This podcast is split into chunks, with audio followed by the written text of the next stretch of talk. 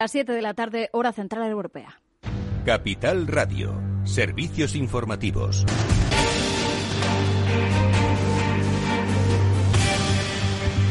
Buenas tardes. Las comunidades autónomas han notificado este lunes al Ministerio de Sanidad casi 47.300 nuevos casos de coronavirus durante el fin de semana. Más de 3.200 se han eh, diagnosticado en las últimas 24 eh, horas. Son cifras inferiores a las del eh, lunes de la semana pasada, cuando se notificaban más de 79.600 positivos. Pero la parte más negativa de este informe es que se han añadido 909 fallecimientos en comparación con los 584 del viernes y también por encima de los 762 del lunes pasado. En cuanto a la incidencia acumulada, sigue descendiendo de forma ligera. Se sitúa hoy en 667 casos por debajo de los 750 que se registraban el viernes. En cuanto a la ocupación de la SUCI, ha bajado en siete décimas con respecto al viernes de, de la semana pasada. Se sitúa en el 43, algo por encima del 43%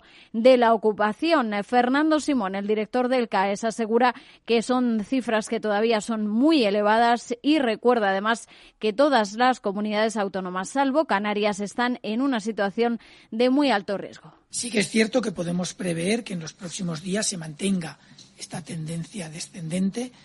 Eh, prácticamente en todas, prácticamente no, en todas las comunidades autónomas, con los datos que ahora mismo tenemos de la incidencia en un periodo más corto, en lugar de 14 días a 7 días, podemos prever esa tendencia descendente en, las, en todas las comunidades autónomas. Pero como digo, ahora mismo prácticamente todas las comunidades autónomas, salvo Canarias, están en situación de muy, muy alto riesgo.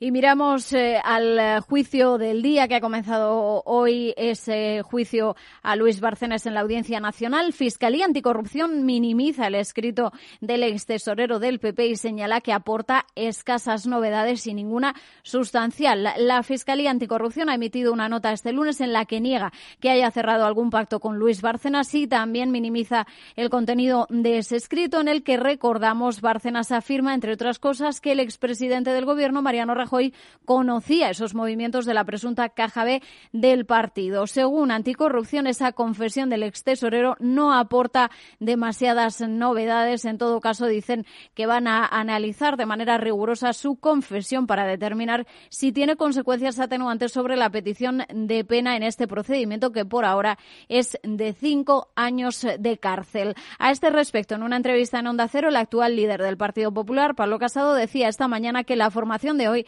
no tiene nada que ver con la de entonces. Lo que estamos es muy hartos ya, porque son ya 10 años teniendo que responder de algo de lo que no tenemos ninguna información. Es muy desesperante. Es como si a Merkel le preguntaran por los casos de corrupción de Kohl. Pero es que sinceramente no tengo ninguna información. Y una persona que lleva mintiendo durante 10 años y ha cambiado la versión cinco veces, para mí no tiene ninguna credibilidad.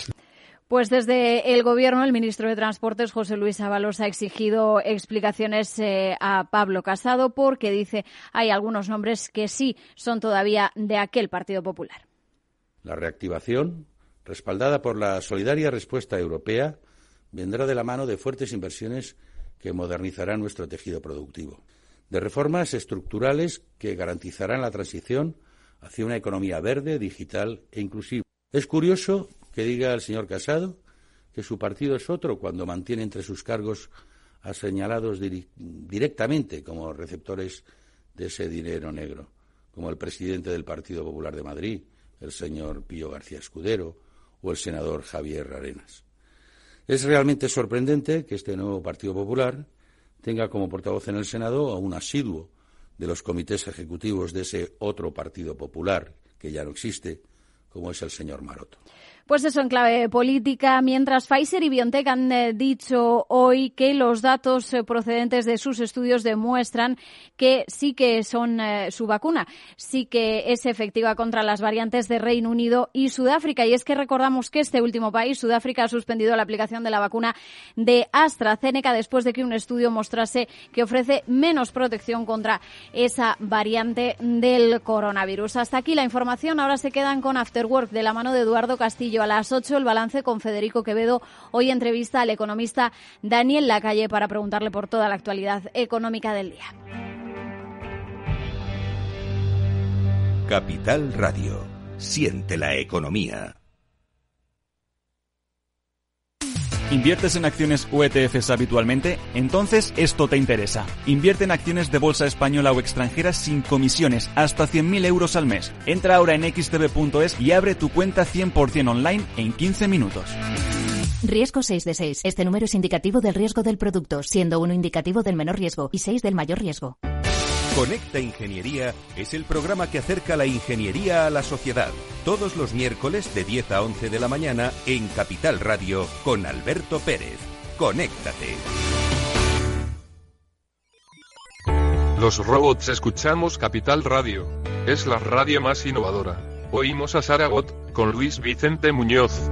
Ahí le has dado. Esto es Capital Radio. Di que nos escuchas.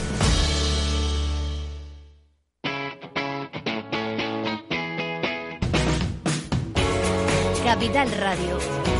Despierta la economía.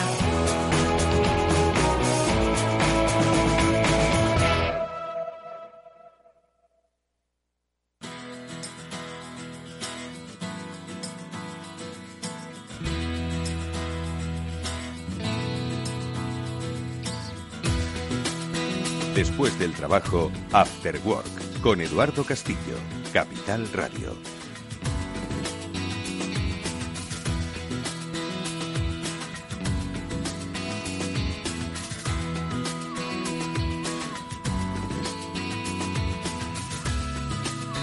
Hola, ¿qué tal? Muy buenas tardes amigos y bienvenidos un día más a este Cyber After Work, que es el programa de la ciberseguridad de Capital Radio, que cada semana, cada lunes para los que nos escuchéis en directo, cada día para aquellos que os lo descargáis en las diferentes plataformas de podcasting, pues se dedica al mundo de la seguridad digital, a hablar de lo que nos ocurre como ciudadanos, como instituciones, como empresas, como país ya sabéis que la ciberseguridad es algo que afecta a todas estas escalas y que, bueno, pues eh, con mayor y menor complejidad técnica, todo está interrelacionado. ¿Por qué? Pues porque todos de alguna manera estamos conectados con el mundo exterior. Un mundo exterior que muchas veces está sin cartografiar, aunque pensemos que lo conocemos, y que del que, bueno, pues eh, su vigilancia, su control, su conocimiento depende pues la seguridad y tranquilidad de las naciones en tiempos donde hemos visto que son muy muy frágiles. Y no me refiero tanto a una gestión sanitaria que se ha antojado compleja, sino a la gestión de la información que todos estos procesos llevan aparejados. Gestionar eso, sensibilizar a las sociedades, manejar a las sociedades, son las grandes preguntas que nos hacemos en este programa y que hoy vamos a tratar de darle respuesta a través de un invitado muy especial al que ahora en breve vamos a saludar, pero que eh, eh, nos va a, bueno, pues a poner un poco en la pista sobre cómo nuestro país, como Estado, eh, estudia, se defiende, entiende el mundo de la ciberseguridad a escala nacional. Porque hoy, Mónica, tenemos un invitado muy especial, como digo, ahora le saludamos, que viene del eh, mando conjunto del ciberespacio. Estamos hablando de la defensa de nuestro país. Mónica. Efectivamente, pues sí, el mando conjunto del ciberespacio, antes conocido como mando conjunto de ciberdefensa y luego conoceremos por qué, pues es este órgano eh, del Estado Mayor de Defensa que es, como bien dices, pues responsable de esa coordinación, eh, de ese control y de esa ejecución, pues de todas las acciones que nos permiten asegurar, y nunca mejor dicho, eh, en este caso, todo el ámbito de las Fuerzas Armadas en el ámbito del ciberespacio.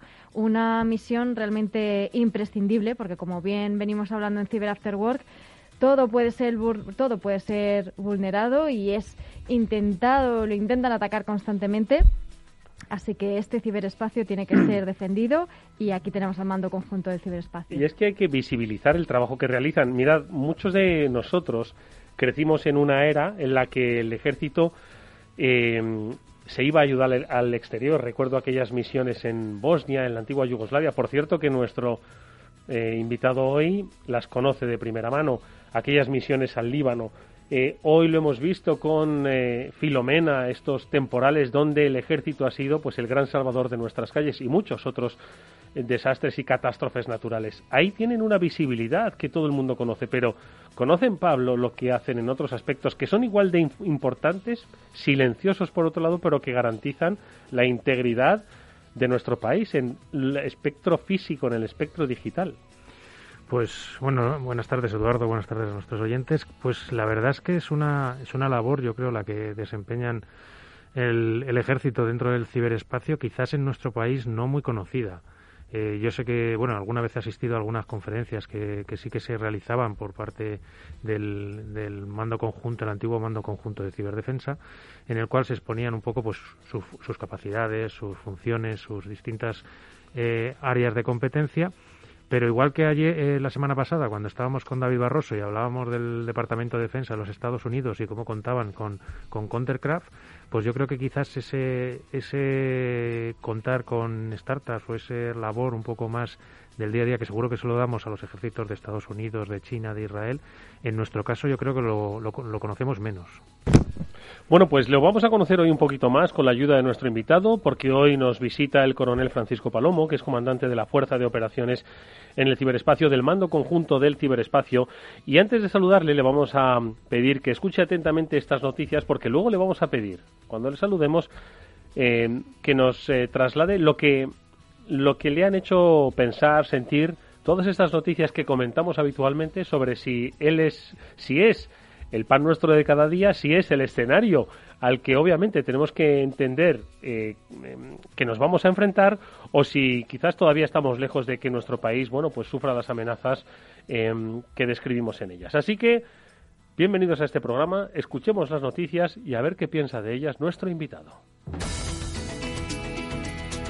Y es que, por ejemplo, voy a referirme a una que destacan una al día de Ispasec, eh, donde se han filtrado, dicen, eh, Pablo Mónica, más de un millón y medio de registros de demandantes de empleo en Washington. ¿Qué os parece? Pues, como siempre, pues otra noticia de, filtración de datos. En este caso, eh, parece que es un acceso no autorizado utilizando una vulnerabilidad sobre una aplicación, es decir, eh, se estaba utilizando una aplicación para transferencia de información de manera cifrada, eh, pero un usuario debió encontrar una, un ataque de día cero, una vulnerabilidad en esta aplicación y consiguió acceder a la, a la información. Se cree que el acceso no autorizado ocurrió a finales de 2020 y lo que ocurre, pues, eh, bueno, pues que tienes información personal muy delicada de, de, distintas personas que son demandantes de empleo, pues puedes conocer sus nombres, sus números de la seguridad social, si, si tienen hijos a cargo, eh, e incluso pues en algunos casos igual información financiera cosa que no, no, a ninguno nos gustaría que estuviera por ahí pululando por internet. Mónica no estamos hablando de la fuga de datos de una empresa sino que estamos hablando de datos públicos de demandantes de empleo es decir que ya instituciones públicas, uh -huh. ¿no? Estamos eh, eh, entran en juego, ¿no? Sí, algunos de los datos en este caso que se han filtrado, pues información personal de demandantes que rellenaron esa solicitud, eh, nombres, apellidos, pues los números de la seguridad social, licencias de conducir, eh, números de cuenta bancaria, incluso, y también información personal de, de menos eh, de un menor número de personas, pero también que incluyen datos del departamento de niños, de jóvenes, de familias. ¿Qué ha ocurrido aquí? En este caso, pues ha sido un fallo cuyo esa filtración el origen está en un software que utilizaban, eh, se llama el software, que era precisamente para transmitir los archivos mediante un canal seguro, pero un atacante, una persona no autorizada en este caso, pues ha sido capaz de explotar una vulnerabilidad, una vulnerabilidad de día cero que estaba en ese software, que recordemos que estas vulnerabilidades de día cero pues son eh, fallos no conocidos que pueden ser explotados por eh, estos ciberatacantes.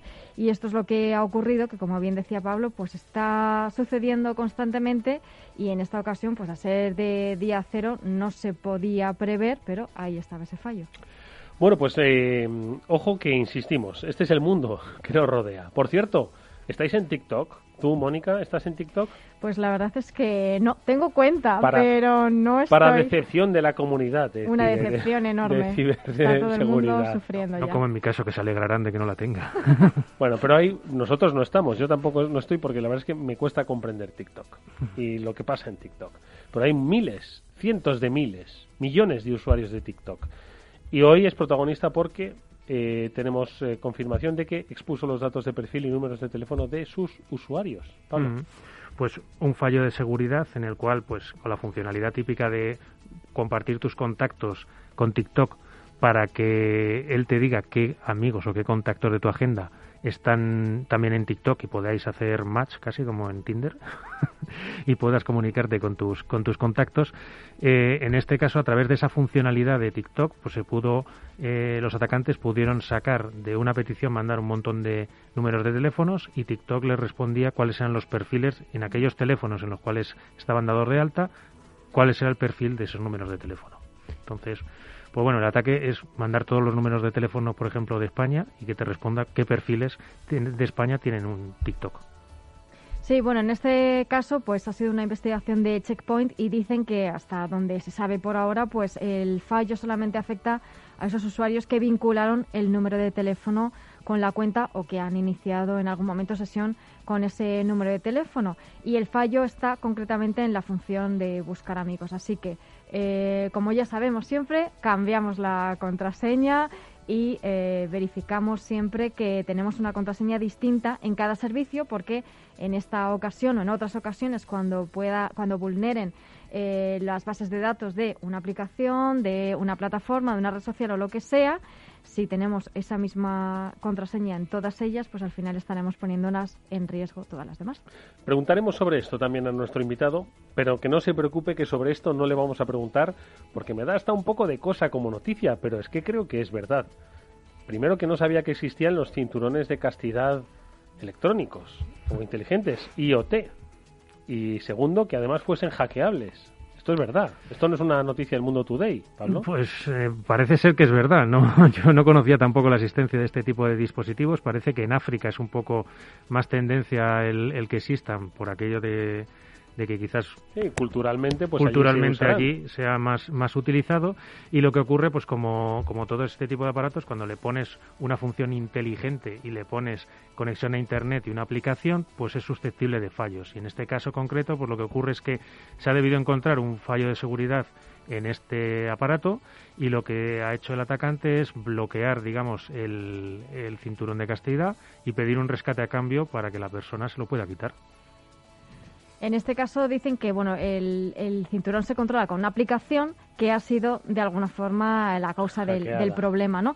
Esto ocurre muchas veces con todo tipo de, elementos, de dispositivos, de lo que llamamos el Internet de las cosas, que son todos esos Es para hombres, ¿eh? el cinturón de castidad, hay que decirlo, ¿de acuerdo? O sea, es un cinturón de castidad para hombres. Efectivamente, efectivamente. Entonces, todos los dispositivos que estén conectados pueden ser susceptibles de tener algún tipo de vulnerabilidad porque, como ya hemos dicho, pues muchas veces estos dispositivos del Internet de las cosas se lanzan muy rápido al mercado eh, porque hay una demanda, eh, porque quieren lanzarlo antes que los competidores etcétera, y la seguridad, pues habitualmente no ha sido una de las prioridades para los desarrolladores, para los fabricantes. Esto es un error porque, como vemos, si tienen esos problemas de base tanto en el propio dispositivo como en las aplicaciones que lo manejan, pues estamos hablando de que estamos generando problemas y pueden llegar a ser problemas graves, no simplemente anécdotas, eh, si estos dispositivos no están bien asegurados para el público.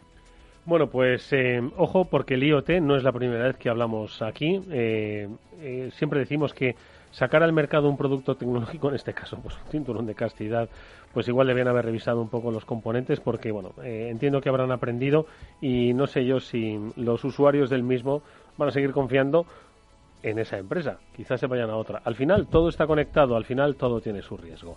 Vamos a hablar con nuestro invitado sobre los riesgos que trascienden no solo los productos, sino las naciones. Enseguida saludamos al coronel Francisco Palomo.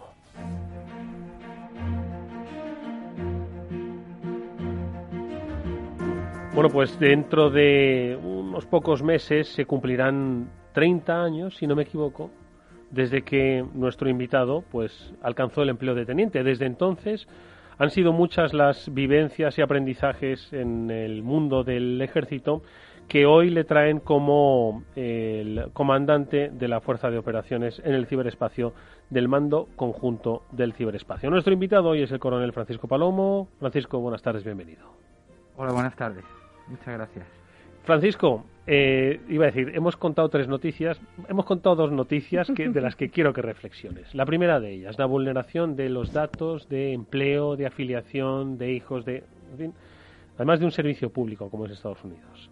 La segunda, cientos de miles de personas que no son conscientes de que sus datos están expuestos y que al final, en una, en una aplicación que triunfa y que además te muestra cada vez más, Es decir, una sociedad que no es consciente de los peligros. ¿Tu reflexión es un poco sobre ellas? Bueno, pues antes de empezar me gustaría agradeceros que la invitación que nos habéis, que nos habéis hecho al Mando Conjunto del Ciberespacio y al Ministerio de Defensa, porque estemos aquí, expresemos nuestro punto de vista o cómo vemos la ciberseguridad en el ámbito del Ministerio de Defensa. Y para empezar, por desgracia, lo que tú acabas de decir, ¿no? Muchas veces cuando instalamos cualquier aplicación que utilizamos todos los días, pues le damos siempre aceptar, aceptamos siguiente, siguiente, siguiente, porque no tenemos tiempo o porque no le damos importancia y eso significa que se va a compartir todos nuestros datos, toda nuestra información, se va a guardar muchas veces en unos servidores que no sabemos dónde están y que su nivel de seguridad seguramente no será el óptimo. Y eso hace que cualquier atacante pueda aprovechar y obtener esa información que la podrá utilizar en el futuro con vistas a atacarnos a nosotros, a explotarnos o de alguna manera que nos pueda perjudicar. Mónica, em, el mando eh, eh, conjunto del ciberespacio, comentabas al principio, ahora se lo vamos a preguntar a nuestro, a nuestro invitado, eh, hasta hace unos pocos meses se llamaba Mando Conjunto de Ciberdefensa. ¿no? Lo que pasa es que desde septiembre de 2020, creo más o menos aproximada la fecha, se realizó un cambio, ¿no? Efectivamente, sí, ahora, ahora nos, lo, nos lo cuenta muchísimo mejor. Eh, pero claro, al final la, el ciberespacio ¿no? que, estábamos, que estamos contando es eh, un espectro muy amplio, abarca muchas más cosas y al final pues, eh, pues se ha decidido entender que están defendiendo un espectro mucho más amplio de... en realidad eh, Francisco, recuperamos la, vieja palabra del ciberespacio, porque yo creo que cuando empezó el mundo de Internet en nuestra vida se hablaba del ciberespacio, ¿no? Mm. Y un poco con la evolución del propio lenguaje tecnológico parece que había quedado anquilosado. Sin embargo, ¿por qué, se, ¿por qué se produce este cambio y qué implica para los ciudadanos? Quiero decir, antes yo hacía referencia a la UME, saben perfectamente lo que hace la UME, ¿no? Se visibiliza, ¿no? Eh, pues cuando son operaciones en el exterior, en Malí, en el Líbano, en, en la antigua eh, Yugoslavia, ¿no? Lo visibilizan, pero el mando conjunto del ciberespacio, ¿qué es lo que hace? Bueno, para empezar, eh, el objetivo de unir el, o de crear, mejor dicho, el mando conjunto del ciberespacio viene de que en el 2013 se crea el mando conjunto de ciberdefensa, pero ya existían en las Fuerzas Armadas otro órgano que se llamaba, que se dedicaba al planeamiento CIS. CIS en el entorno de la OTAN es equivalente a lo que en el mundo civil se llama IT o TIC, las tecnologías de la información y las comunicaciones. Entonces, eh, la idea del Ministerio de Defensa fue unir el planeamiento de esos CIS, de esa TIC, de las tecnologías, con el Mando Conjunto de Ciberdefensa, que nos dedicábamos a hacer el planeamiento de las operaciones del ciberespacio y defenderlas. Y básicamente eso es lo que nos lleva a optimizar los recursos tan escasos que tenemos en todos sitios y en el Ministerio de Defensa también, y, crear una única estructura en la que se planee cómo se construye el ciberespacio y estén también los que planeen y ejecuten cómo se defiende ese ciberespacio. Y entonces el trabajo eh, diario ¿no? de, del mando, de, de, quienes, los profesionales que trabajáis allí, ¿cómo se realiza? Es decir, hay quienes, pues como decimos, pues oye, ayudan a rescatar en, en, catástrofes naturales y vosotros eh, nos defendéis de ataques que desconocemos, porque insisto, las catástrofes se ven, ¿no? los incendios se ven, pero los ataques que llegan de otras naciones no se ven y ahí estáis vosotros, ¿no? Bueno, básicamente nosotros en el lo que nos dedicamos en el mando conjunto del ciberespacio es a proteger las redes del Ministerio de Defensa. la diferencia que tenemos con la mayor parte del mundo civil es que eh, nosotros, además de sufrir los ataques que sufre todo el mundo, eh, aparte tenemos un objetivo, como algunas grandes empresas, de espionaje, ¿no? Entonces tenemos que estar atentos a lo que pasa en el mundo civil, porque nosotros también lo sufrimos, y luego además tenemos que estar pendientes de unos actores que son bastante sofisticados, que normalmente están, eh, están patrocinados por estados y que tienen un nivel de complejidad mucho mayor. Pablo. Claro, son estos, estos, precisamente estos actores patrocinados por estados, quizás la parte, igual me equivoco, pero igual son la parte que más quebraderos de cabeza os dan el día a día, o me equivoco. Bueno, el problema es que normalmente cuando descubres algo de eso es que las cosas no las has hecho bien del todo. Nuestro día a día, básicamente, es, muy parecido al de la mayor parte de la empresa, de la, de la mayor parte de las empresas de ciberseguridad. Es decir, ahora mismo el Emotet, todo el ransomware, todos los ataques habituales. Lo que pasa es que nosotros también tenemos un equipo de gente que se dedica a lo que en el mundo civil se llama ciberinteligencia o cibervigilancia. A nosotros nos gusta llamarlo más inteligencia de ciberamenazas, en las que intentamos explorar eh, cuál es, qué es lo que están buscando de nosotros en el ciberespacio, quién está intentando atacarnos y qué es lo que está buscando para intentar prevenir eso. ¿Y cómo se, se realiza esta inteligencia de, ciberamenazas? ¿Hay que estar monitorizando todas las redes? Eh, ¿Cómo se puede ver todo en tiempo real?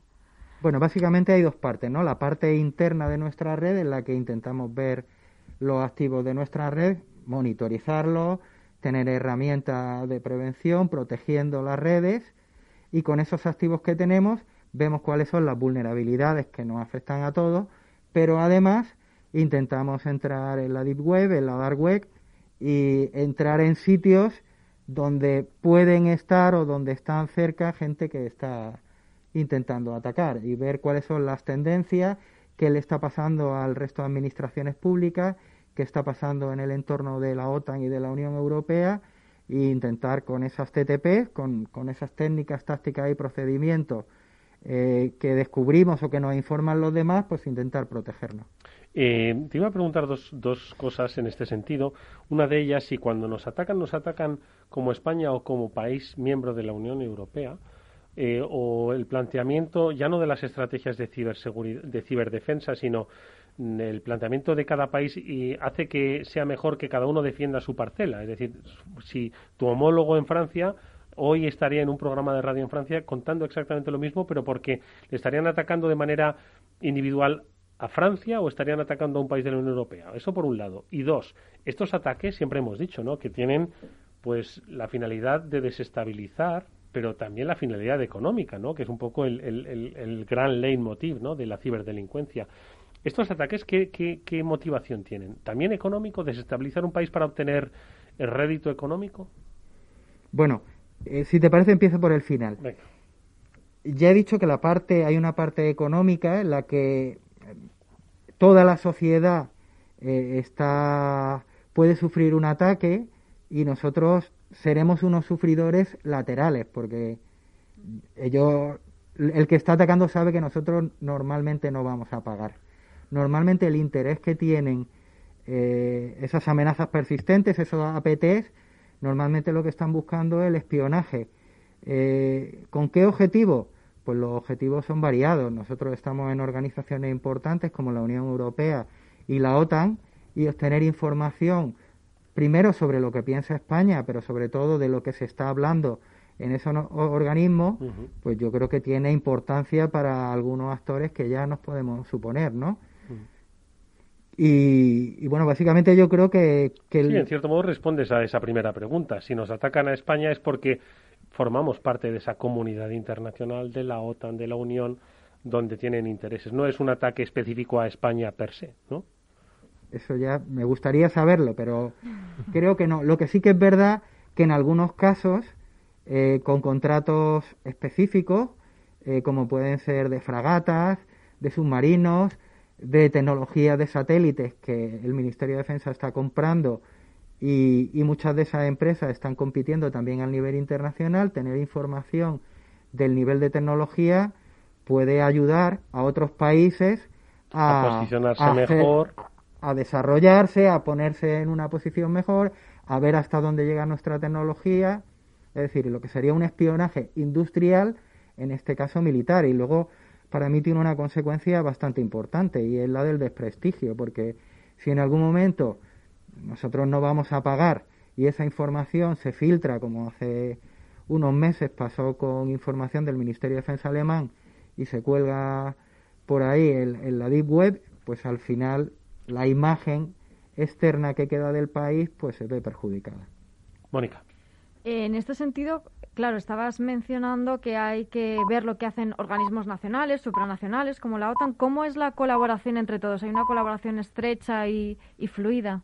Bueno, primero a, nivel nacional, la verdad que, nosotros estamos muy contentos, trabajamos muy bien, eh, trabajamos con el Departamento de Seguridad Nacional, estamos en el Consejo Nacional de Ciberseguridad como miembros permanentes, como representantes del Ministerio de Defensa, con los otros dos centros, con los otros dos CER de referencia o CESIR de referencia, como son el CCN CER y INCIBECER, tenemos una relación muy fluida, cada vez que alguien tiene un problema le manda información, cuando a nosotros nos llega una solicitud de información de OTAN o de algún sitio, nosotros se la mandamos a ellos, ellos nos mandan lo que tienen, o sea que a nivel nacional nuestra relación es buena, es fluida y, estamos trabajando pues en, la, el reglamento, el Real Decreto que salió hace el, mes pasado de desarrollo de la directiva NIS, de la transposición de la directiva NIS, pues hemos estado trabajando ahí los tres dentro del, del Consejo de Seguridad Nacional, ¿no?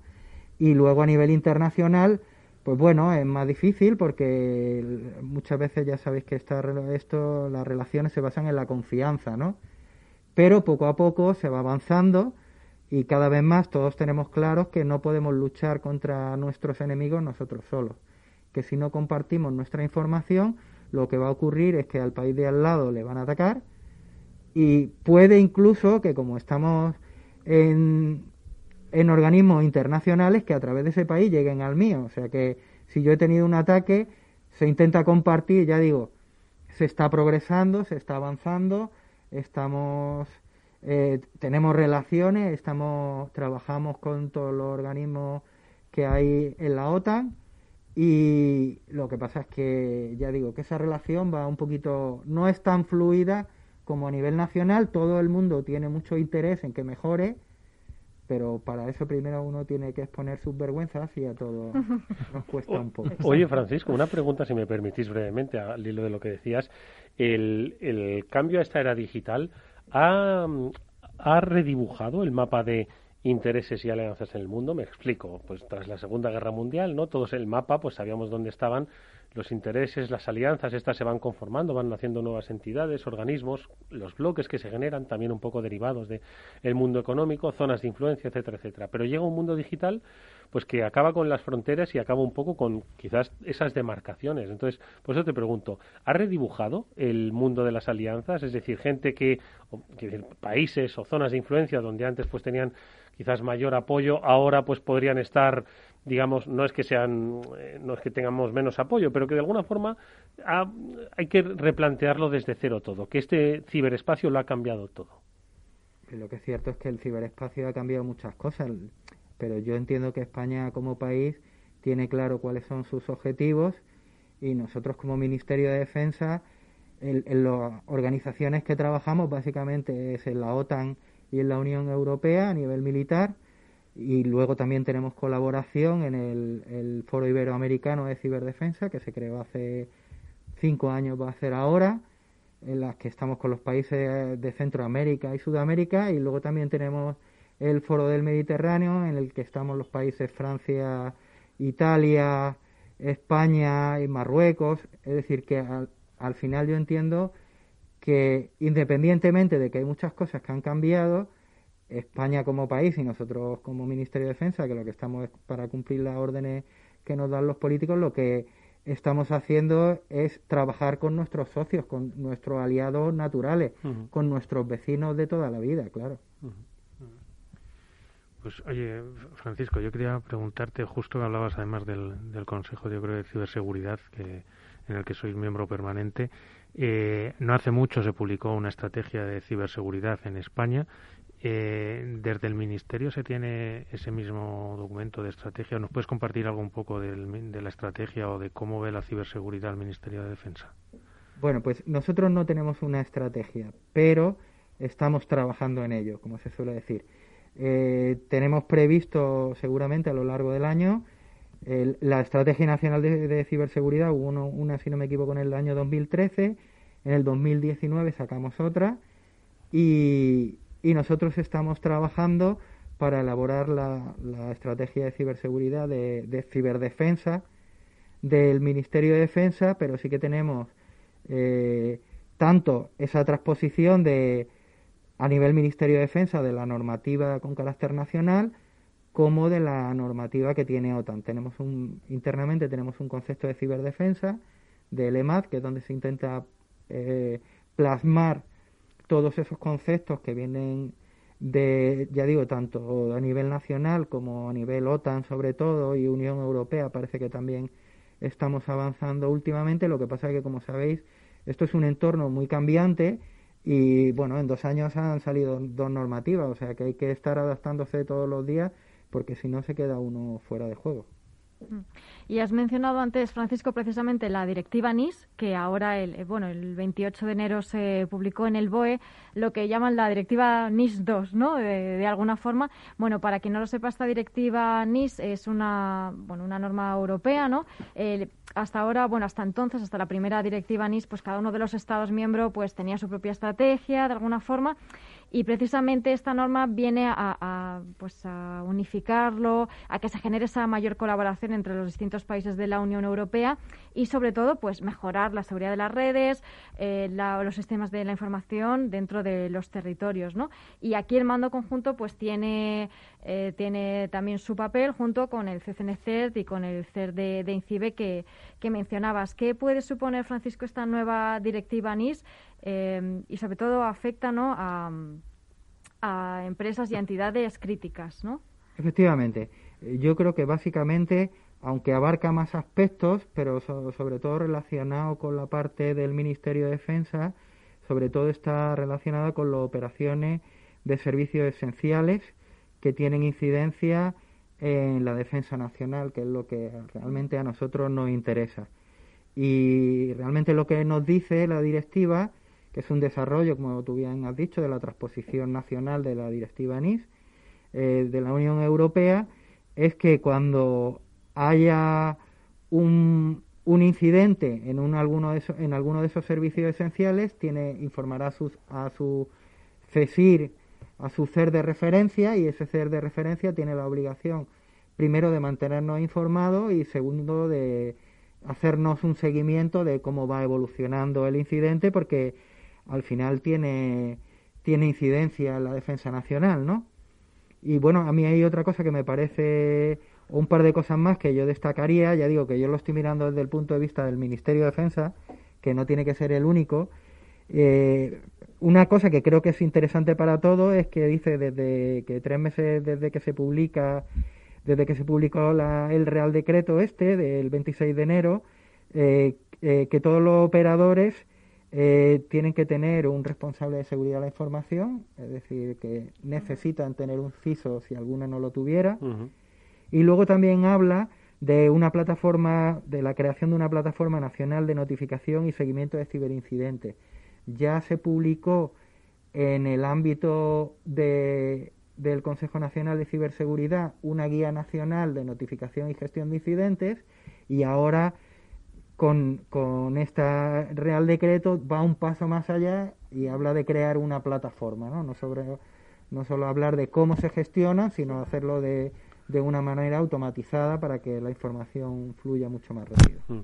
Oye, Francisco, y desde el mando conjunto, ¿qué es lo que más teméis en el día a día, en el sentido del que pues eh, la evolución de los ciberataques eh, por número, por complejidad, por origen, ¿Qué es lo que en los últimos quizás meses, años habéis visto que pues está marcando una tendencia y que es hacia lo que os vais a ir preparando eh, tanto España como nación como el resto de sus socios? Bueno, eh, como ya he dicho, el, el, día a día, gran parte o por lo menos de nuestro equipo de defensa puede ser muy parecido al de cualquier empresa de ciberseguridad o cualquier equipo de, de ciberseguridad de una empresa, porque sobre todo los phishing nos tienen machacados. Muy entretenidos, sí. Sí, nos tienen muy entretenidos a pesar de, de, que de las herramientas que pone uno en el correo para intentar filtrarlo, pero cada vez son más sofisticados. Lo que eh, sí que hemos visto en este último año es una tendencia a unos ataques eh, no sé cómo decirlo, de manera un poco más manual. Es decir, normalmente están atacando a canales de suministro, a empresas que trabajan para el Ministerio de Defensa y a través de esos ataques intentan atacarnos a nosotros.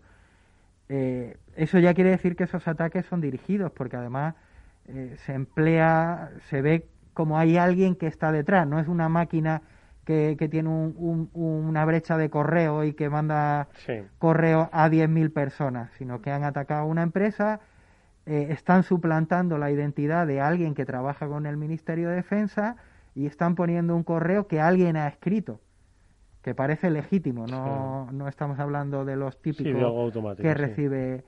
Y de esos hemos tenido varios. O sea que, que estamos viendo que hay em, que la sofisticación aumenta, sobre todo porque no solo están atacando, no están atacando a nosotros, sino atacan a rivales más débiles que nosotros para intentar a través de, ellos entrar con nosotros, un poco lo que ha Como pasado la cadena de el caso de SolarWind, ¿no? Que realmente el ataque a SolarWind lo que provoca es el ataque a todas las administraciones públicas, a todas las empresas importantes de americanas, ¿no? Realmente el objetivo final podría no ser SolarWind, sino utilizarlo como transporte para llegar a donde quieren. Mm. ¿Qué os parece, Pablo? Pues, hombre, es un, siempre es un punto que es el que hemos hablado aquí bastante. Las cadenas de suministros es un tema que no sé muy bien cómo se puede, digamos, lidiar con él. No sé muy bien cómo una entidad como, como vosotros en el Ministerio, el mando conjunto de, del ciber, de, ciber, ciberespacio. ciberespacio. Es que ya me lío simplemente de ciberespacio, me tengo que actualizar. Eh, ¿Cómo lidiáis con el día a día de este tipo de, problemáticas? Porque es, es, el ejemplo es paradigmático. Un caso como SolarWinds, en el cual un fallo de seguridad de un solo proveedor afecta a todas las compañías. ¿Cómo veis vosotros ese tipo de problemáticas o cómo se intenta de controlar de alguna forma que ya, se ha visto que no es fácil? No, no, la verdad que es complicado. Nuestro caso no es algo tan sofisticado como el caso de SolarWinds, ¿no? Pero hace poco recibimos un correo del pago de una factura que habían atacado a la empresa que había, que había emitido la factura y habían cambiado el número de cuenta. Al final, la administración, por bueno, primero, el que recibió la factura lo comprobó y vio que estaba mal, con lo cual se evitó el ataque, pero además la administración cuenta, que yo no lo sabía y que estos días me he tenido que poner al día en eso, eh, cuenta con una protección y es que si quiere hacer un pago de más de, no sé si son 5.000 o 10.000 euros, pues necesitas primero darte de alta en el número de cuenta. Es decir, lo que tenemos que buscar son dobles factores de autenticación, eh, en este caso no viéndolo como una contraseña, sino en, que toda la información que te llegue, que desconfíes de ella y, que la compruebes. Mm. Fundamental esto, sí, lo hemos hablado más veces de cómo al final Añadir capas de seguridad siempre es positivo y en este caso lo mejor, ¿no? Porque, pues como bien nos decías, Francisco, están completamente dirigidos estos ataques, están personalizados. Hay veces que incluso eh, con la mejor de las concienciaciones, pues acabas cayendo, ¿no? Porque realmente te lo están dirigiendo a ti. Imagínate, Eduardo, que te dicen Eduardo y que parece que te lo envío yo. es que, es que vas a caer, ¿no? Así que en ese sentido bueno, ¿qué se podría hacer, Francisco, para eh, evitar este tipo de ataques tan dirigidos? ¿Hay alguna forma o hay que ir directamente al, al origen? Bueno, nosotros lo que estamos trabajando sobre todo es la concienciación, porque pensamos, al final yo puedo gastar mucho dinero, hacer mucha inversión, tanto en material como en formación del personal, pero al final tiene 100.000 usuarios conectados en una red y cualquiera de ellos que no esté bien formado te puede, puede provocar que de manera sin, sin intención, inintencionada, ¿no? Pues puede eh, favorecer ese ataque. De hecho, ahora en concreto estamos trabajando en el Hospital Gómez Ulla, en el Hospital Militar de Zaragoza, en el Centro Militar de, de Farmacia, con la operación Baluarte. Ahora con el tema de la vacunación y eso, pues nosotros hemos visto que un sitio que estaba muy expuesto era el de los hospitales y, estamos trabajando para concienciar a todo el personal, a todos eh, los médicos, a todo el personal laboral. Hay que ver que el Hospital Gómez Ulla, por ejemplo, si no me equivoco, da atención a 100.000 o 150.000 vecinos de los alrededores civiles. Entonces hay mucho tránsito de personal y tenemos, eh, estamos haciendo un esfuerzo por concienciar a los usuarios, a esos médicos, a todo el mundo que está trabajando allí para que eviten esos ataques que pueden tener unos efectos muy negativos para todos. Eh, ¿Qué es lo que hace falta? ¿Hacen falta manos? ¿Hacen falta más tecnología? ¿Hace falta más inversión? ¿O de momento, eh, decir, para el volumen de amenazas, la respuesta que está dando, bueno, pues el mando conjunto, la Unión Europea, los países a los que hablabas antes, ¿no? De, los países iberoamericanos, eh, ¿se nota algún déficit por digamos por poner en contraste no dicen oye es que los como muchas veces nos cuentan de las empresas privadas no dicen es que los malos van un van un paso por delante y nosotros siempre vamos un paso por detrás no en el caso de la de la estrategia de ciberespacio eh, hacen falta más manos en tu opinión eh, o de momento se puede controlar esto es incontrolable. Estamos, estamos en guerra. Es que el que no tenga eso claro si con las noticias que dais vosotros vosotros que sois unos expertos y que estáis trabajando en esto lo veis día a día. O sea, eh, faltan manos por todos lados. Yo creo que hay una parte económica y de material que es importante porque al final las cosas cuestan dinero, pero quizá porque vengo del, Ministerio de Defensa, nosotros nos gusta hablar del soldado como arma. Nosotros ahora mismo hay muchas herramientas que son gratuitas o que tienen un coste muy bajo y que lo difícil es ser capaz de configurarla de la manera adecuada para que te protejan bien nosotros necesitamos a más gente formada, eh, a expertos. el problema es que muchas veces, primero, es difícil eh, conseguir expertos en ciberseguridad, ciberdefensa en un corto plazo de tiempo. Se necesitan sí, eso en ese sentido compartido con la empresa privada, que también no, no, el problema es efectivamente es exactamente el mismo.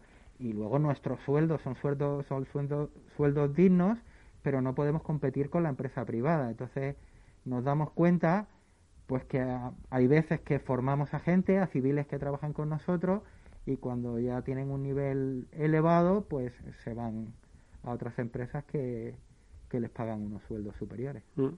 No quiero tocar el tema de la ciberreserva, ¿no? del que ya hablamos en su día, pero al final entiendo que tiene que haber, se lo pregunto a Pablo, en realidad os lo pregunto a todos, ¿no? Tiene que haber un planteamiento sobre un modelo de cooperación y coordinación entre pues las instituciones públicas, eh, entidades eh, privadas, pues porque al final, es decir, no es que estén defendiendo un fuerte, es que están defendiendo un espectro que afecta a la economía, que afecta a las empresas, que afecta a los ciudadanos, que es decir, que nos afecta a todos por igual. Entonces, no sé si debería haber un poquito más de equilibrio en ese sentido. Pablo, no sé. no, no, yo, a ver, Eduardo, yo siempre en esto soy, soy muy claro. Yo soy ciudadano de este país y a mí me protege el, el, ejército de este país y yo, si le puedo ayudar al ejército de este país en alguna situación de emergencia, estaré encantado de hacerlo y de poner mis manos y mi conocimiento a su, a su disposición.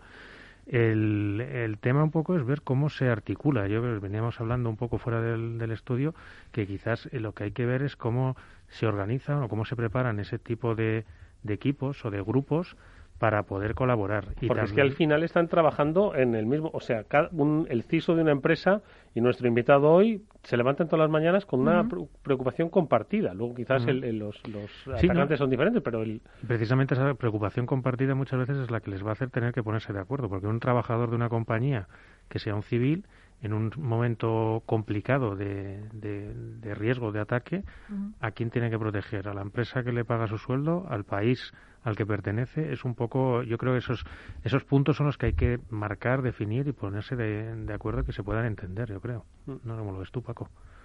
Bueno, yo la verdad es que entiendo que el, que el concepto de ciberreserva así en principio es muy amplio la idea con la que se partió, la idea que teníamos nosotros en el antiguo mando conjunto de ciberdefensa, era de un grupo de reducido de personas de, que vienen de todo el mundo de las administraciones y del mundo civil y que empiezan a, a montar unas bases para si en algún momento hubiera una urgencia nacional del máximo nivel. No estamos hablando de personal que trabaje gratis o a bajo coste para el Ministerio de Defensa, no mm. estamos hablando de que tengan que elegir entre su empresa y el Ministerio de Defensa. Estamos hablando de un caso de emergencia nacional, articular una manera que todos estemos más coordinados y que los primeros 72 horas o las primeras semanas pues que mientras nos organizamos eso ya esté hecho previamente. No es tanto un trabajo a diario, sino una organización previa para en caso de que sufran alguna estructura de importancia para el país, pues que seamos entre todos capaces de reaccionar. Mm. Sí, yo esto lo veo fundamental porque también os lo decías antes que lógicamente hay que prepararse, ¿no? En el momento que hay una crisis, pues esto es como preparar una gestión de crisis en una empresa, que esto muchos de nuestros oyentes lo sabrán, eh, o preparar un plan de comunicación de crisis. Como no lo tengas preparado de antemano, aquí la improvisación no sirve para nada. Y como tengas que eh, coordinar a la gente, tampoco es imposible hacerlo de un momento para otro y en esas situaciones es cuando más se necesita una coordinación, una preparación previa y hacerlo todo con un orden dentro del, caos de por sí que ya hay en una crisis, ¿no? Entonces, en este sentido, la preparación previa y todo lo que se puede hacer de antemano en el caso eh, que ojalá que no ocurra nada, pero si ocurre, estar preparado. Es como un seguro, ¿no? Ojalá que nunca lo tengas que usar, pero lo tienes que tener por si acaso. Mm quería añadir una cosa, que la eh, en, lo diré, la Estrategia Nacional de Ciberseguridad habla de, la creación del Foro Nacional de Ciberseguridad. Y va un, poco enfocado en esa dirección, es decir, como lo llamemos, es lo menos importante.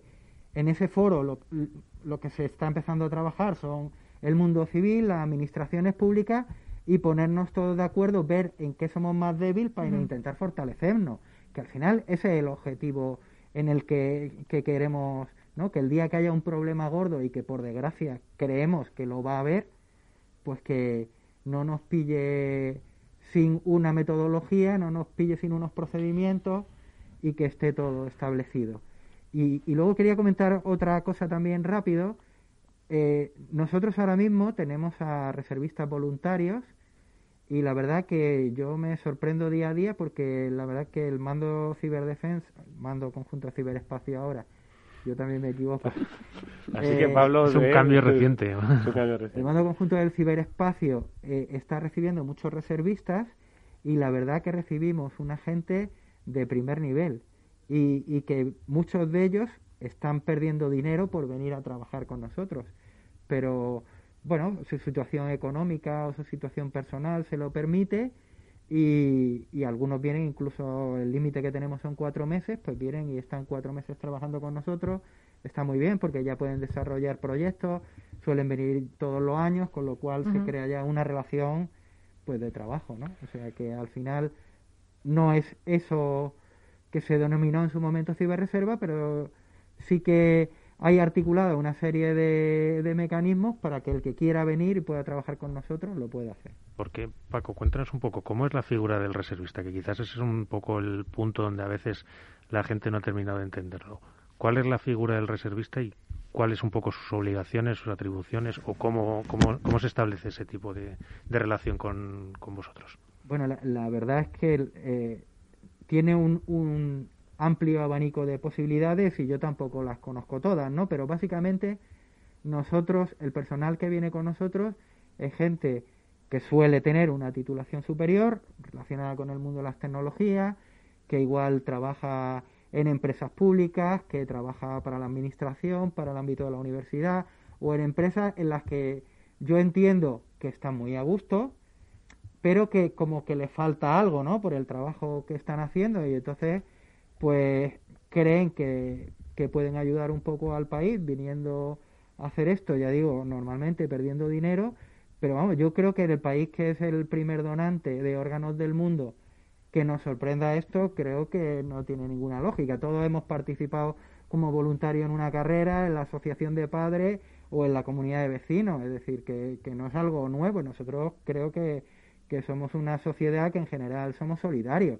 A veces nos cuesta hasta que se nos despierta ese interés, ¿no? Y aquí se ve gente que lo está haciendo. Hace poco tenía un abogado que venía de Málaga, estaba en la empresa de transporte de Málaga y decía, joder, yo estoy muy a gusto, mi trabajo me llena pero me llamaba la atención esto, algo desconocido, y, creo que puede ser un complemento bueno para la gente. Lo que no sé es si le van a dejar llevar a Pablo esas camisetas cuando sea reservista. ¿eh? eh bueno, eso no, porque hay que vestirse de uniforme. Toca uniforme. bueno, te sentará igual de bien. una última cosa, que me he quedado con una cosa que ha dicho nuestro invitado. Tenemos que prepararnos por si llega un problema gordo, que, que llegará un problema gordo. ¿Qué es un problema gordo? ¿Qué es un problema gordo? Pues algo que pueda afectar a España de manera que pueda cambiarnos el comportamiento habitual. Por ejemplo, podría ser una caída de, de línea de tendido eléctrico.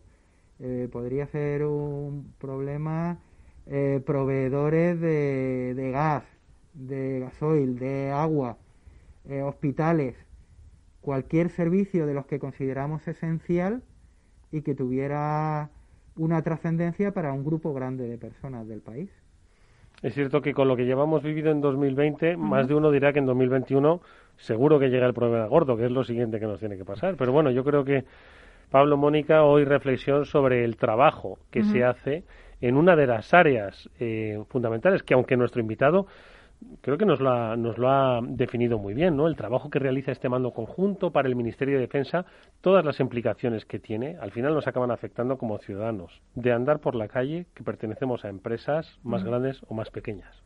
Sí, efectivamente, como hemos dicho muchas veces, el ciberespacio nos afecta a todos, está todo completamente hiperconectado, todos estamos conectados y un pequeño cambio, un fallo en algún sitio, al final, pues es una cadena que nos va a afectar a todos. Y la labor que hacen desde el mando conjunto del ciberespacio es enorme y hoy hemos, eh, yo creo que gracias a Francisco, visibilizado la gran labor que hacen. Pues eso, darle las gracias a Paco y a toda la gente que forma parte de tanto el mando conjunto del ciberespacio como del Ministerio de Defensa por la labor que hacen todos los días en proteger a este país. Bueno, pues eh, mira, vamos a proponerles a nuestros oyentes una cosa, Paco, y es que cuando enciendan la luz y la luz se encienda, pues que piensen que parte de eso, aparte de, por supuesto, el suministro, etcétera, etcétera, el mando conjunto del ciberespacio ha tenido que ver en eh, quizás el intento de alguien de dejarnos sin luz, que se visibilice un poquito más, que en los actos cotidianos que nos permiten, bueno, pues estar tranquilos, ahí está detrás el, el trabajo que desarrolláis. Bueno, pues muchas gracias a vosotros. Yo creo que no somos tan importantes porque nuestro ámbito básicamente son las redes del Ministerio de Defensa, pero bueno, nosotros intentamos hacer nuestro trabajo y entendemos que eso también va a hacer que España sea un país más seguro y más protegido. Pues os deseamos toda la suerte del mundo. Le agradecemos mucho al coronel Francisco Palomo, al comandante de la Fuerza de Operaciones en el Ciberespacio, del Mando Conjunto del Ciberespacio, que haya estado con nosotros en este Ciber After Work. Mucha suerte para el futuro, Paco, y te enviaremos a Pablo, mm, nada, en dos programas lo tienes allí llamando a tu puerta. Con los micrófonos, vamos para allá. Muchas gracias. Y Pablo Sanemete y Mónica Valle, como siempre, muchísimas gracias. Ha sido un programa interesantísimo hoy. ¿eh? Yo creo que hemos eh, cambiado muchas percepciones, hemos ampliado muchos conocimientos y también tocado muchas conciencias, ¿no os parece? Muy probablemente. Yo creo que sí. Pues eh, amigos, gracias como siempre. Nos vemos el próximo lunes en el Cyber After Work. y a ustedes mañana a las 19 horas que volvemos en el After Work de Capital Radio. Néstor Betancor gestionó técnicamente el programa. Os habló Eduardo Castillo. Hasta mañana.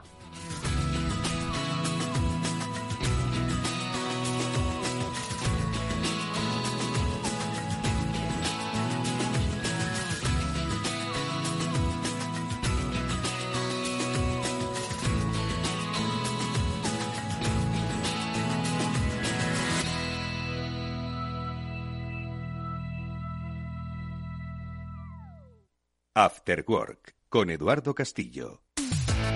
Y atención a los oyentes, noticia de alcance para inversores, XTB elimina las comisiones. Ahora con XTB puedes comprar y vender acciones y ETFs con cero comisiones. Lo has oído bien, cero comisiones hasta 100.000 euros al mes. Entra en xtb.es y abre tu cuenta en menos de 15 minutos. El proceso es 100% online y vas a poder comprar y vender cualquier acción por cero comisiones en xtb.es. Riesgo 6 de 6, este número es indicativo del riesgo del producto, siendo uno indicativo del menor riesgo y 6 del mayor riesgo. Capital Radio Madrid 105.7. Bueno, la siguiente consulta nos llega desde Bulgaria, desde Sofía, la capital. Julen, buenos días. Muy buenos días, eh, señor Vicente y señor Durante. ¿Sigue usted Capital Radio en Bulgaria? Sí, hombre, lo cojo por internet cada día, ¿eh? Capital Radio es el que mejor lo, lo, lo, capto, vamos, inmediatamente. Ahora mismo, mire, le puedo poner aquí. ¡Arriba! ¿Eh? Mi vuelta al mundo va a empezar. Son 80 días, son Capital Radio traspasa fronteras. Capital Radio sí es lo mejor, ¿eh?